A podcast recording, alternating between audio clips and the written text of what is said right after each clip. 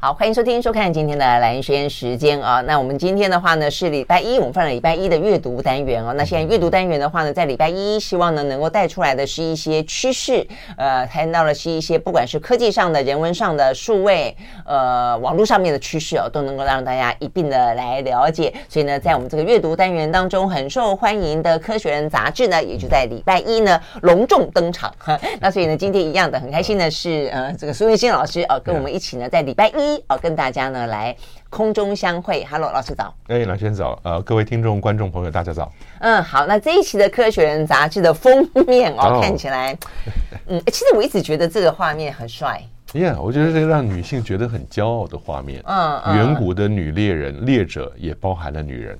真的啊，实际上最近很多那个什么漫威电影啊，就已经就又在这样讲亚亚马逊女战士嘛。嗯嗯。其实这个所谓的希腊神话里面的这个古老的传说，呃，就是最近一直都都都有，但后来被搬上这个好莱坞的大荧幕，我觉得也是最近这些年。所以这是最近这些年有一些。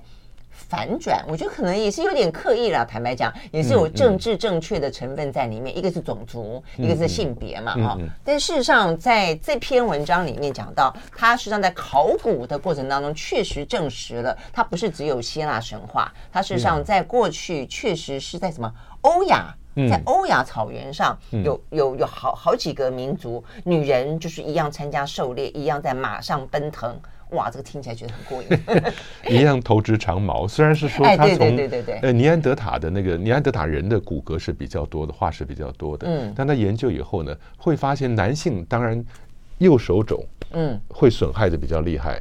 那这就是头直长毛的用处嘛，所以他们叫这个头直的 elbow 一个肘啊。嗯，但男性是损害的比较多。但是他说，同时呢，他们做的其他研究发现，女性也是会跟着男性一起狩猎的。对，所以这篇文章很重要的一点是说，要纠正大家的偏见，总觉得是男人扛着猎物，拿着长矛走在前面，然后女人女人在家里面等他们，对不对？就是个新娘，一个新娘抱着孩子这个样子啊。也就是说，女性在体力上，在在整个反应。上面他讲雌激素，雌激素你说对男性对女性都有，但雌激素在很多方面会让女性的耐力反而更增长了。嗯嗯。当然这篇文章他自己也说，一般我们的观念都觉得男性在耐力运动上是很厉害的。嗯。他没有想到，他就举了一些例子。他说女性在长跑上面不但能跑，而且有一个环绕白朗峰，你知道阿尔卑斯山的白朗峰？对。环绕白朗峰一百多公里的这个女性参赛人呐，她跑到一半。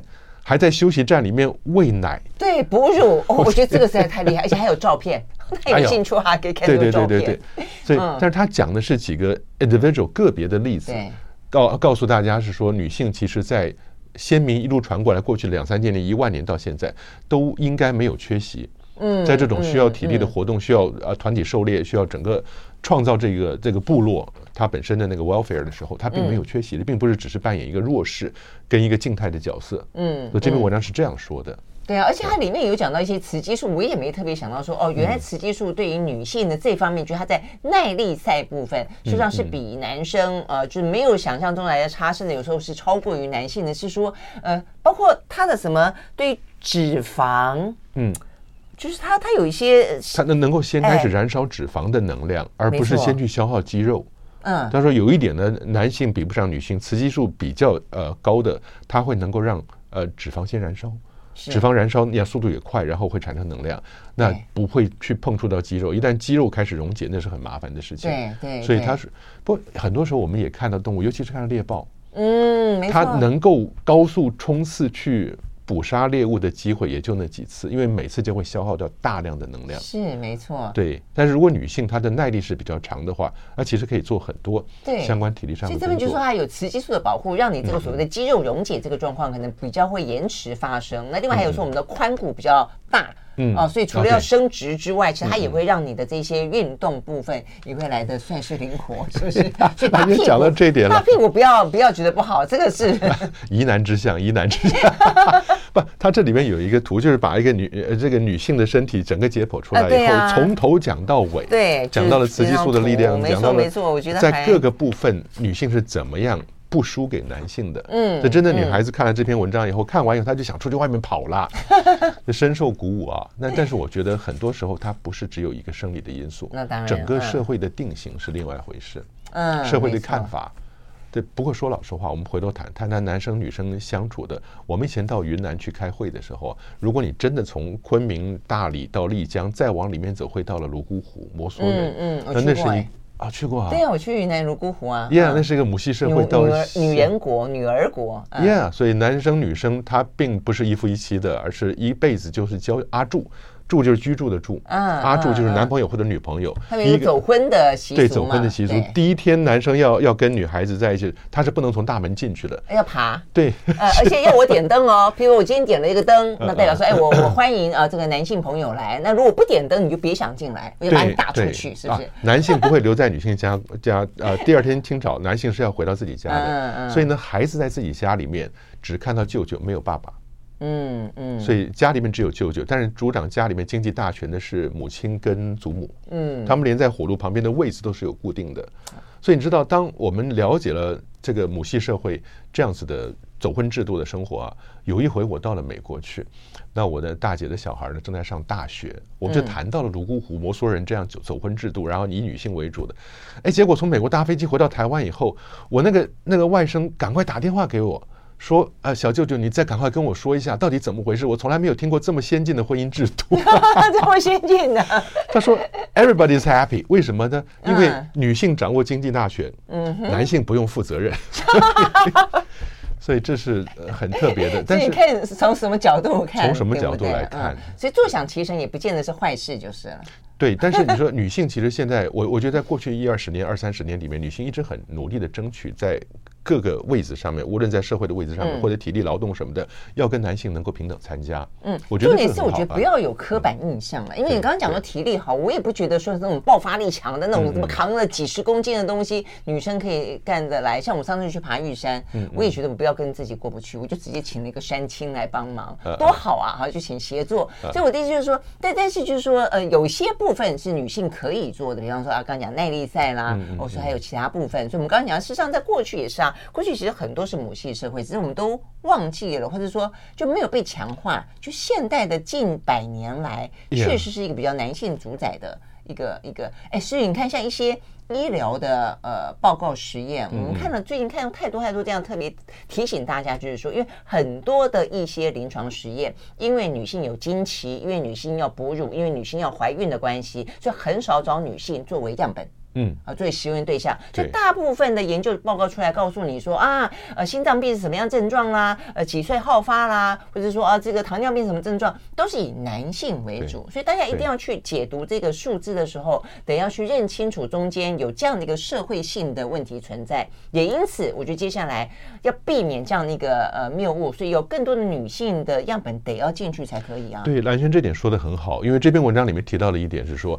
如果你对男性跟女性运动员的科学研究，嗯，你会发现整个的研究，无论是研究的对象也好，或者发表的论文书也好，女性的部分占的大概是百分之十、百分之二十，嗯。绝大多数是针对男性运动员的，那这样麻烦就来了。为什么？等到你要开始训练女性运动员的时候，你没有科学根据，嗯，你没有一些论文支持，你该怎么样去培育她？所以呢，现在你所看到的很多训练女性运动，就是把它当做小一号的男性运动员来训练。啊，对。所以你的方式并没有针对女性她的生理特征来来来处理哈。嗯。所以我觉得这是很很关键的一个问题。不过话说回来，你我觉得 可能很多女孩子看完这篇文章以后深受鼓舞，嗯，但是要出去外面跑之前又想。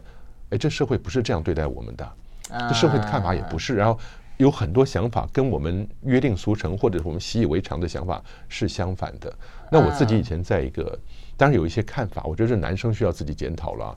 在一个研讨会上，就听到一个女孩子很直白的说，他们自己在大学里面体育课上体育课，男生女生都在在外面跑步，但他的同班同学。就会一群人在百米跑道的尽头等着，然后看他这群女孩子跑过来，身体上那种震动的感觉，就让他让他感觉到在公众面前运动是羞耻的。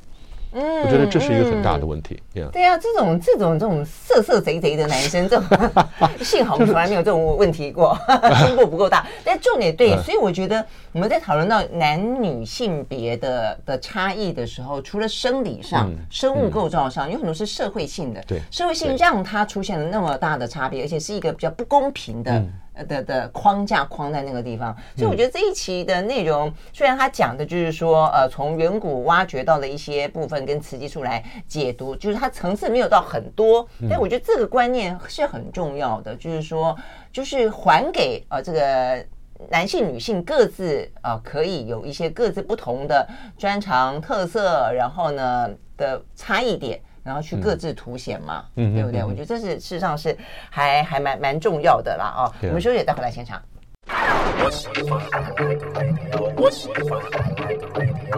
好，回到兰萱时间啊，继续和现场邀请到的孙维新老师来聊天啊。除了这个封面故事啊，这讲到远古的女猎人，呃，讲到说事实上哦，重点在于说了，大家都认为远古时代当中男性狩猎，女性采集啊，所以呢，我们像去百货公司 shopping 的时候呢，都拿这个东西来自我宽慰，说女性本来就是要采集的啊，你还怪我买太多，对不对啊？但是重点在于说，女性不止采集，女性也狩猎啊，那就像是现代的文明，大家也经常讨论说呢，男女之间除了应该要有一个相对的平等之外，而且各安其分，各展其长。所以呢，其实女性很适合当领导人啊。所以我们就在聊说，女性细腻，女性善于沟通，女性适合在一个环境当中。我们要聊的就是要到太空去。啊，到太空去呢，太空去呃居大不易是这一期啊，科学杂志当中一个很重要也很精彩的题目啊，就讲到说，哎，你以为去太空有那么那么那么？简单吗？现在大家都说要上太空，马斯克说要去去火星，很多人说要去月球，但是呢，事实上并不是那么的容易。这光是人跟人之间的，在一个小小的太空舱里面，然后呢，要过那么长的一段时间，那个摩擦哦，那种那种紧张，那种心灵的脆弱，那种的孤立，其实是很恐怖的。所以，哎，老师，你有这个经验对不对？你说你有去参观，我看你在这个。总编辑的话里面，你说你有去参观美国，在哪里有一个这样子的模拟？夏威夷，夏威夷，对，那是在二零一八年，我们在博物馆办的第二次科普学游。嗯，那就带着师生团队，也是五十几个人吧，到夏威夷三个岛，一个是它最西北的可爱岛，那上面有个很精彩的植物园，所以以植物为主，因为夏威夷是个火山岛。嗯，所有的植物都是外来种。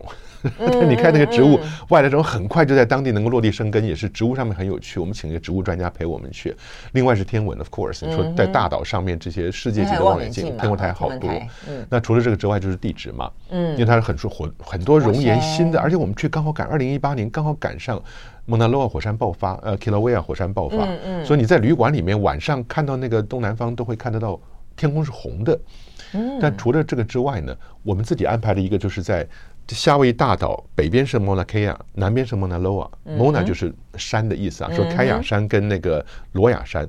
但是我们联络了南边罗亚山上面一个火星模拟基地。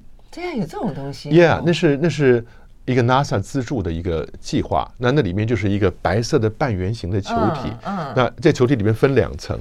那地地面层就是工作区跟呃生活区嘛，那到了二楼的话，嗯，就是上面六个小房间，所以你一次放进去可以放六个人。这个计划叫 High Sea。那么小的一个半圆形里面还还有两层楼。居住，对对对，一个楼中楼了。OK，居住中楼。六个人，但重点是说这六个人要在里面能够彼此相处。时间一开始他的计划是四个月，后来延长到八个月，后来到十二个月，好多梯次进去，十几二十次到现在为止啊，过去十年里面做了好几次非常成功的任务了。嗯，当时我们去那个地方就会告知我们说啊，一个礼拜只能出去一次，然后呢，出去的时候都要穿上笨重的火星装。出去外面会有 project，你要去研究地质啊，然后去搜寻哪边有微生物啊，去察觉微生物的呃这的存在啊什么东西的。就你在那个地方，那个地方叫 High Seas，High 就是 Hawaii，Seas 的话就是 simulation 啊，模拟啊什么这些比较遥远的那个环境啊。但是我们去的时候，我们全团的人，老师、学生五六十个人都被要求把手机上面的定位关掉，就你根本就不要让别人知道你不曾留下这个定位。因为他不希望观光客常常会找来这个地方打搅，但是整个你知道火山就是寸草不生，它就能够模拟火星表面那个样子。那在火星里面居住，它是一个什么状态？还好，因为这个东西它不需要你自给自足。它这个文章里面提到了生物圈二号，那是在一九九一年到一九九四年，在美国亚利桑那州一点二七公顷的地面上，真正建造出一个独立生态系统来，整个封闭住。那你人在里面八个人，要自己能够想办法创造出氧气。跟吃的食物，跟能够过滤水能够用的，那那个任务是很辛苦，但是那是财团财大气粗做了一个大计划，搞得里面也有湿地啊，也有树林啊，也有小规模的海洋啊。然后八个人放进去，第一次是两年，两年勉强撑到两年，嗯，出了一些小问题。第二次呢，进去不到半年就就崩了，因为嗯，连第一次参与的人都会来破坏第二次的计划。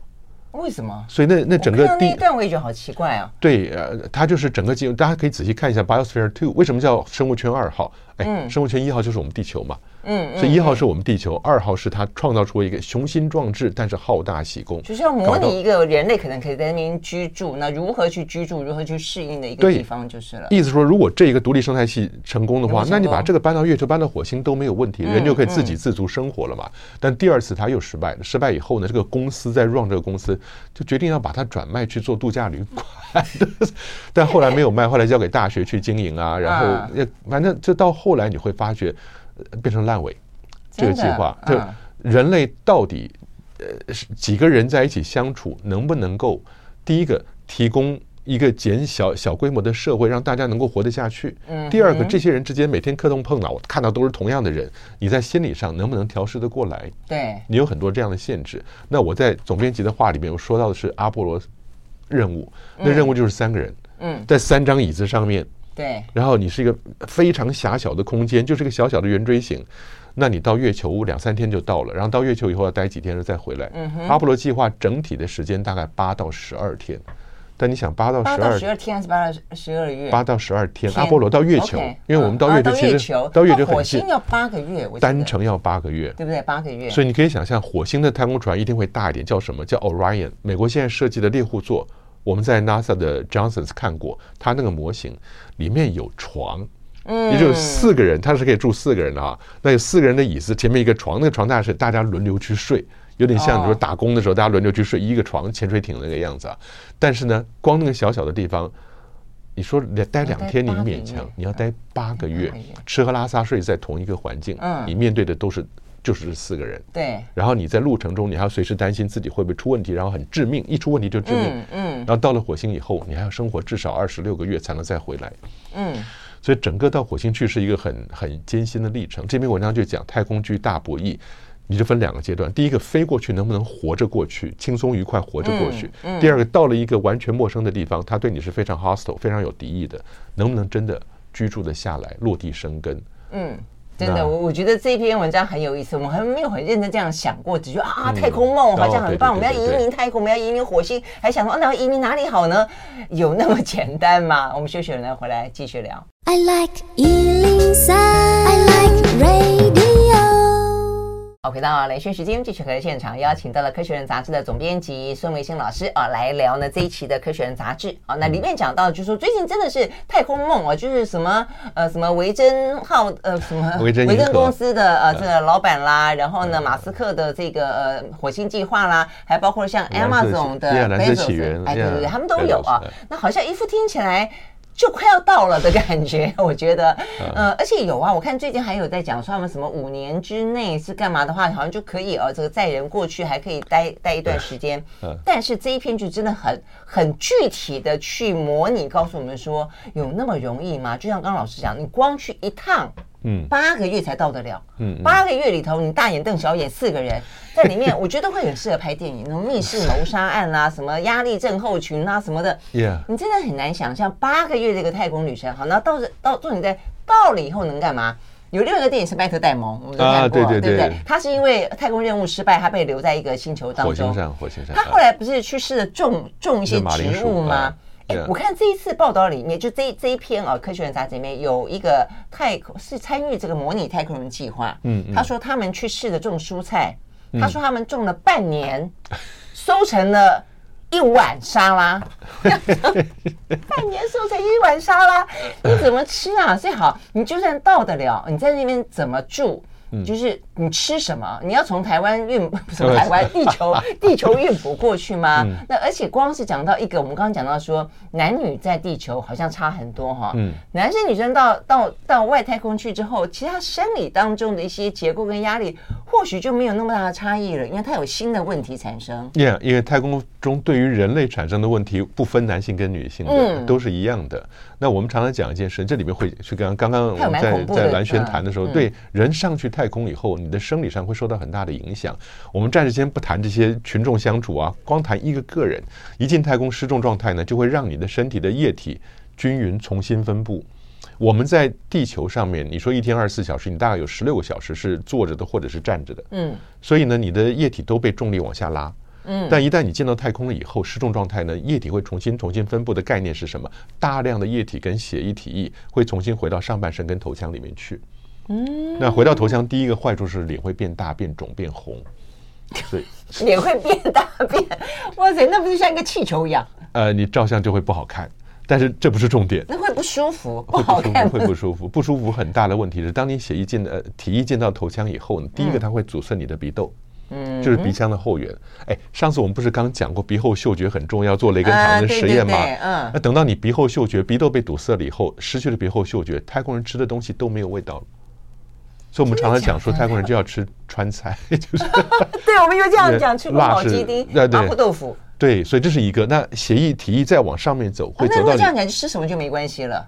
嗯，是不是？所以你现在看，我觉得每次我们在做新的新闻，什么 NASA 跟什么米其林几星的，然后 ESA 欧洲太空总署跟多少做披萨的，去做什么什么东西给太空人调味，我觉得其实没有太大的用处，因为你你在太空里面，你的味觉嗅觉就跟地球是完全不一样的。他们是不知道还是搞一个噱头啊？哎，他们想办法会让太空人能够舒服一点啊。当你太空人在。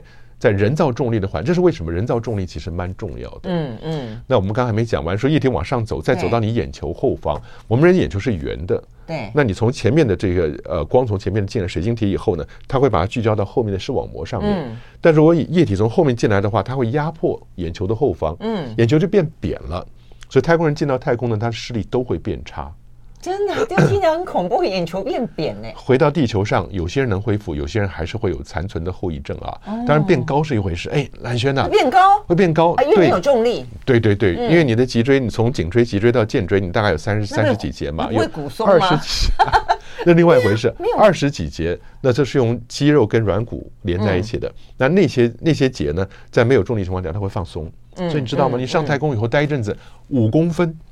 你会长高五公分，哎，我们班上好多同学说：“老师，那我要上太空啊！”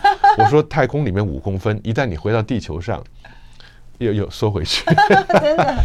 对。但是你刚刚讲到的骨质骨松是一个很严重的问题，因为你你不需要重力去呃压迫你的肌肉跟骨骼。你站起来，或者是你运动、你跑步，没有重力去压迫你的时候，你的肌肉跟骨骼就不再受到训练。没错。所以你的肌肉耐力会消失。所以你看到在太空待一年下来以后，到了太空舱都需要把人搬出来的、扛出来的，都都都没有办法行走哎。对，而且更大的问题是骨质流失，骨对它骨质会流失。我们说女性流失骨质的呃这个现象比男性来的严重。对，在地球上，七十岁的女性呢，它每一年大概流失百分之一的骨质，嗯哼。但如果在太空里面没有重力的情况底下，四十岁的健康男性太空人一个月会流失百分之一，哇！不运动的话，一个月啊，一个月。所以你会知道，在太空里面失重点，你你的运动是一回事，他就要用松紧带把你的腰绑着往地上扣上去，所以你的腰往下是有力量的，你这样跑步才有用处。所以你有很多人为的抵抗的方式，让你的肌肉产生了一个被压迫的感觉。难怪外空外太空人在这个外太空的时候，不断他们要要他们要做重训啊，做什么这个运动训练要对，否则这些问题都会产生。没有运动习惯就不要 就不要去太空。对啊。所以，变成说，如果我们要移民，我说实在，就是我们要移民火星，我们等要先打造一个够大的环境，可以塑造出一个像地球一样的重力，否则的话，这些问题都会产生。所以你在《星际效应》《星际穿越》那个电影里面，他们不是传统上就会搞一个非常巨大的圆环，对，就一个让它开始转。no no no，它那圆环是开始转，像一个一个甜甜圈一样。一旦开始转了以后呢，你在《太空漫游》那部电影，对对对，你在这个圆环的内侧，嗯，环里面的内侧，脚踩在那边，头朝向中心，对，脚朝向外面，一转以后，因为离心力的关系，你会甩，被有压迫的感觉，嗯嗯嗯，所以你就会有一种人造的重力的感觉。哦，只不过呢，那你所有人看到的头顶就都是头上，你看到上面是另外一边的头，也就是一个很巨大的圆环，然后你看到外面你就会头昏，为什么？因为外面的星星都在旋转，所 以这是想办法去模拟地球的环境。这是为什么？我们刚才在跟栾轩讲，在总编辑话里面说了一句话啊，未来五十年之后呢，我们相信。人会慢慢朝向外太阳系，到木星的卫星，到土星的卫星上面去，那边会有新的生命、新的世界啊！但是呢，那绝对不是我们地球上出生的人，嗯，因为地球上出生的人一生下来就受到地球环境跟重力的制约，你的生理条件是没有办法往往外面走很久的，所以那些人应该是在太空站、月球，甚至是火星。月球六分之一重力，火星三分之一重力，在那些环境生出来的话，他能够走得长，走得远。我们只希望说，他每年清明节 清明节的时候记得回地球来，回地球扫墓是这个样子。对对对，他的故乡变成地球。对对对。所以听起来就是说，如果真要移民哪一个星球的话，不会是我们这一代人的事情。我们要移民圈，我们会生的生活的很痛苦，就是他太多问题要要克服了。光是讲便便好了，这边还有一张照片是马桶。马桶的开口只有十公分，我还在那边量 十公分，那你要对得准才可以啊。哎呀，对对对对，很辛苦很辛苦，因为也不希望东西飘出来。对啊。那这边最搞笑的是 NASA 会很贴心的，因为说学生就说老师那么十公分，我根本你在地球上是三十到四十公分的。对。那十公分你万一对不准怎么办？我说没有关系，NASA 很贴心，他在那个洞口下方做了一个玻璃，玻璃下方有个朝上拍的摄影机。那个那个画面就出现在你你要上厕所的人墙旁边的那个荧幕上面，所以你坐在那儿，那旁边就有荧幕，看到你的屁屁这样子。然后我你不说了不说话，就是你可以看着荧幕调整你的坐姿，确定万无一失。所以你可以想象在太空里面啊，不过也有也有精彩的阿波罗任务呢。当年那个尿液是不回收的，嗯，尿液不回收呢，它在。呃，在上小号的过程中，尿液就顺着一个密封的管道排出去到太空舱外面。太空舱外面是低温低压，没有温度的，瞬间结成大量的细细碎的冰珠。嗯，据说在外面形成了一个小小星空的画面，还蛮感人的。这是我对老师这个总编辑话里面，我觉得最不苟同的一部分。尿尿变成了冰晶，嗯，会是蛮美蛮感人的画面，我觉得发亮。但后来你知道，连这个画面都看不到了，因为到了太空梭太空站啊，空间大了以后有专属厕所，刚说十公分嘛，嗯，但尿液会收集起来，重新经过了滤清器出来以后，就是明天用的水。你相不相信，太空里面尿液跟汗水都会被它的呃吸整个收集起来以后摆在滤清器里头，对，第二天再喝。所以太空人有个笑话叫做“今天的咖啡就是明天的咖啡”嘛。这个笑话，那学生说：“老师，我为了国家，为了人民、人类牺牲奋斗，我还是要上去。”我说：“那是因为你不知道，整个太空船只有一个滤清器。”真的是你会喝到别人的他昨天的咖啡，就是你今天的咖啡了。所以这是哇，太空生活的另外一个真的好。所以呢，真的我们把这些呃非常呃浪漫或者充满勇敢创新的太空梦落实到生活当中的话，真的这个梦想还挺遥远的啊。我们休息再回来。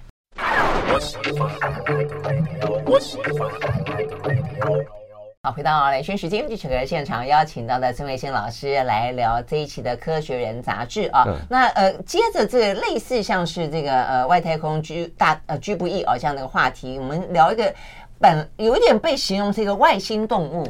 真的，猫 很多人在讲猫是一个外星动物，因为它经常可以做一些，就它这样神神秘秘的，嗯嗯，然后长经常哎，一下就消失不见了，然后好像你说它鬼祟嘛，又有点优雅，那就你在说它的肢体跟它的一些动物性啊，就叫物理性，对不对？对对对，就神奇到不是一个人类或者人地球的生物可以做出来的东西啊，所以这一期的那个是曾志郎老师，哎，曾志郎老师他写了一篇文章。讲到猫，就就有点啊，就描述到这样子的一个诡异啊，这个老师很有很有所感。你想要说什么？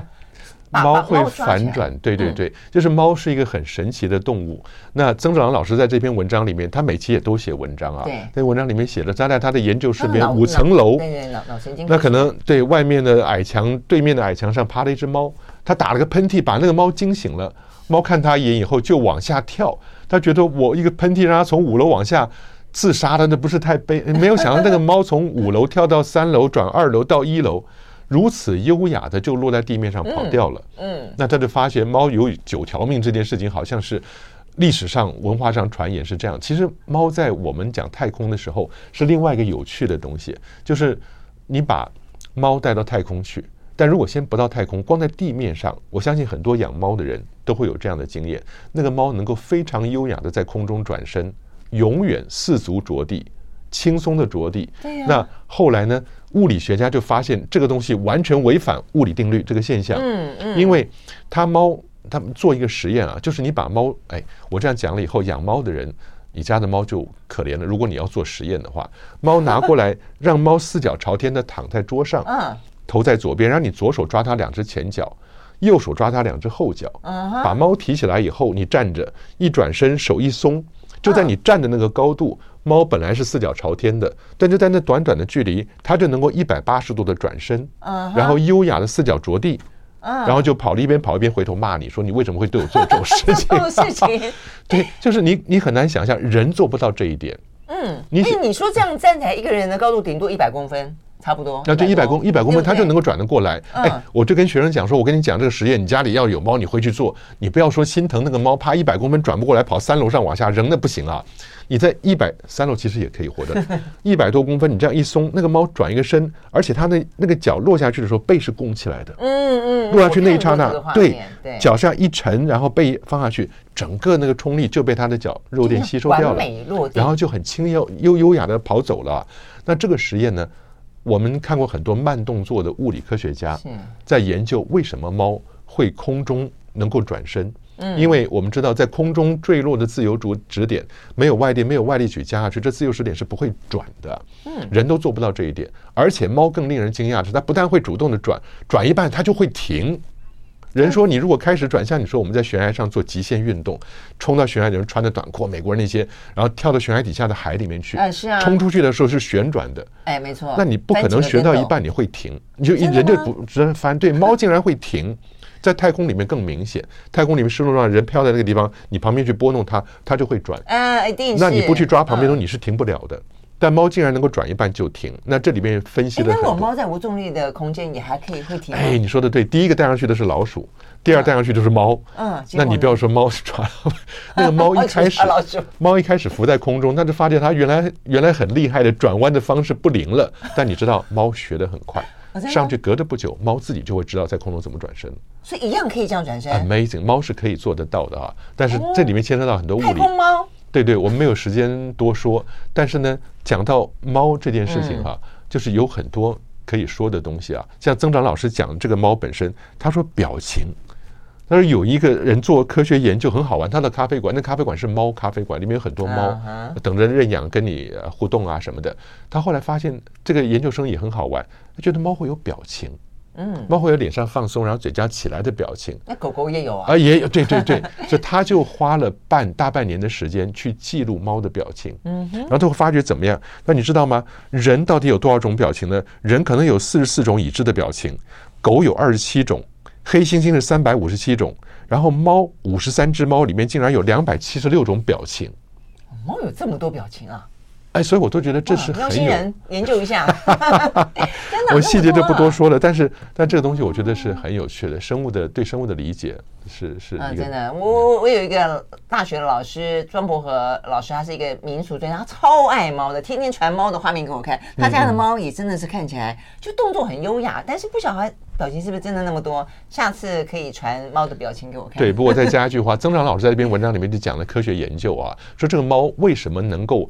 从五楼能够很快的三楼、二楼、一楼就直接落在地面上，你看着会觉得自由落体，但它猫就能够活下。它在视觉跟听觉跟它整个的触觉上，在脑子里面做非常非常协调的统一工作。时间编码就这些讯号传到大脑里面，它的 time coding 时间编码是很准确的。那他们就对猫做的时间，就是让猫做了实验，猫听。人类的听觉大概你大大两两声距离多近，人类听不出来是两声，大概是二十毫秒，一毫秒是千分之一秒了，人大概是二十毫秒，猫是五毫秒，嗯，所以猫对于这些听觉或者是它的分辨能力可能会比我们人类还来的高，那它脑子里编码就会更细，更细的话，全身的那个 coordination，它的协调性就比人类更好，对不对？所以就跟我们理解的什么花豹、猎豹啊什么是一样的，对对对，猫科动物都是这样，猫是八千。你说讲说多少钱？我们讲说八猫是八千年前，嗯，从狂野的山猫被人类驯化以后进到生活里面来的。当然狗更早了，那个狼是更早的。嗯嗯嗯，所以怪不要怪它鬼鬼祟祟，因为它本来就是属于野生动物就是了。我觉得没有被驯化是比较好的，否则现在狗都不太像狗了。啊狗还穿袜子、穿衣服，还不能落地。我想说狗不能落地呢，那算狗吗？很奇怪，那是人的一部分。对啊，这样子好吗？我们休息，回到现场。I like 103, I like radio。好，回到连线时间，继续和现场邀请到的孙伟宪老师来谈这一期的《科学人》杂志啊。那边很多题目都都很有意思，也很重要，所以我们刚刚正在讨论说，到底怎么谈才好啊？我们先讲一下呢，呃，从呃，从外太空啊讲到呢太空猫，讲到我们经常讲的异形，嗯，异形你们哦，就突然之间发现异形长到人的身体里面去了啊。我们要讲到一个是异种器官，它不至于到异形啊，但是呢，我们人的身体里面，如果说年纪大了，器官衰竭了，嗯，哪里坏掉了，零件要换了，嗯，呃，那等不到人的来换，可不可以换别的物种？嗯，放到自己的身体里面来，那当然不是放外星人了啊。现在呢，就开始说，哎，放以前有放过狒狒的，对不对？呃，对，放黑猩猩的。现在大量培植的是什么呢？是跟我们最密切相关的。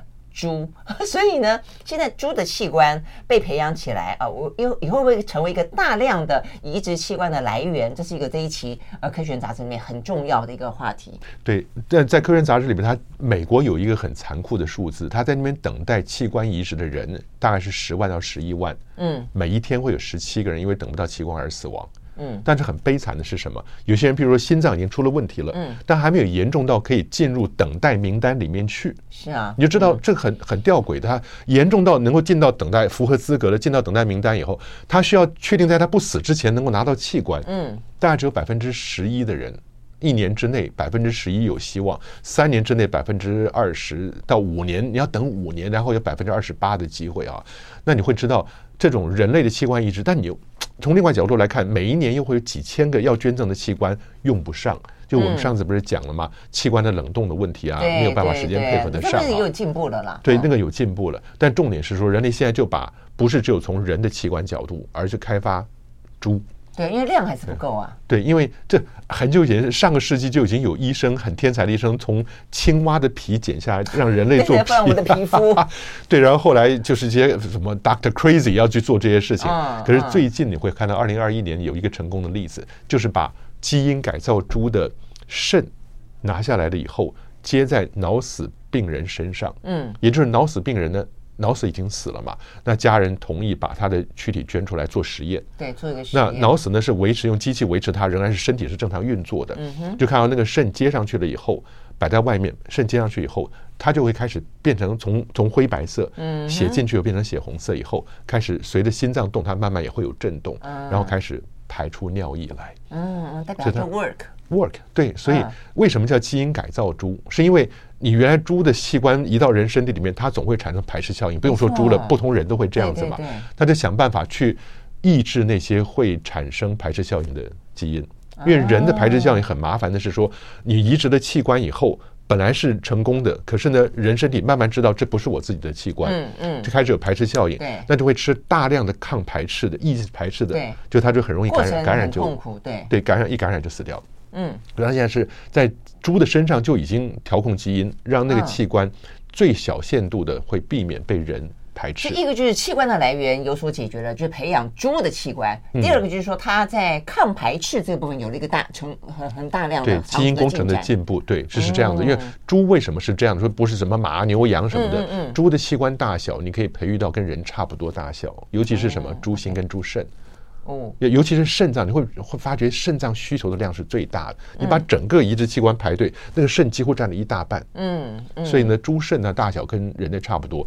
下一步，如果科学家真的往前继续迈进的话，就不是说只有在猪身上现有的器官去调整了，而是把人哪一个人需要移植他的干细胞打到猪的身上面去，去产生他这个人所需要的东西。那你想是来自你自己的干细胞，然后猪这边的抑制反应也被压制了以后，这个东西做好了，重新回到你的身体里面，它长出了一个我的我要的器官，我都不敢这样说。哦，是可以啊，你的干细胞本来在在支持底下，你能够给它足够的遗传资讯，它就会开始长出一个像样的东西来。嗯嗯，我觉得对这对人类来说应该算是一种福祉。但如果站在猪的角度来看，或是说动物权，哎，兰萱，你说的很好。是是有人一听，马上那种心里面的义愤、激愤又起来了，说不应该这个样。养了猪以后，你把它器官摘了，或者是干嘛的？哎，你每天吃的猪还少吗？你一天到晚养了猪来吃的，你觉得养了猪来做器官会有太大问题吗？这是为什么？这里面有很多伦理道德。你说养了，你与其是吃腰子，不如吃麻花在我们的。就这个意思吗？对，就是说你我人类对这些动物说白了，大家都是很努力的去 take advantage 占它的便宜。那今天就不要说你已经这么吃完了什么爆烤猪心的什么东西，回来以后看到人家用猪心排斥，你说这个不不道德。